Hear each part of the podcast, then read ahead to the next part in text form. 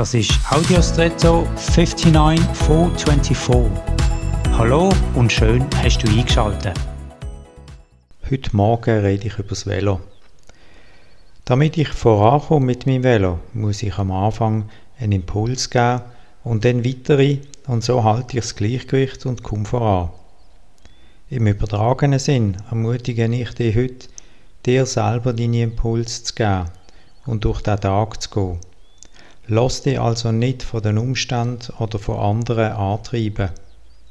Acht genau auf dein innere Gleichgewicht und versuch es zu heben.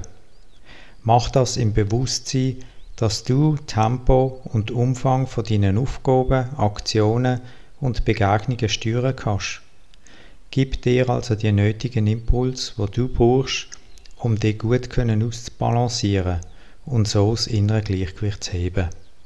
Dann wirst du, wie beim Velofahren, das Unterwegssein genießen.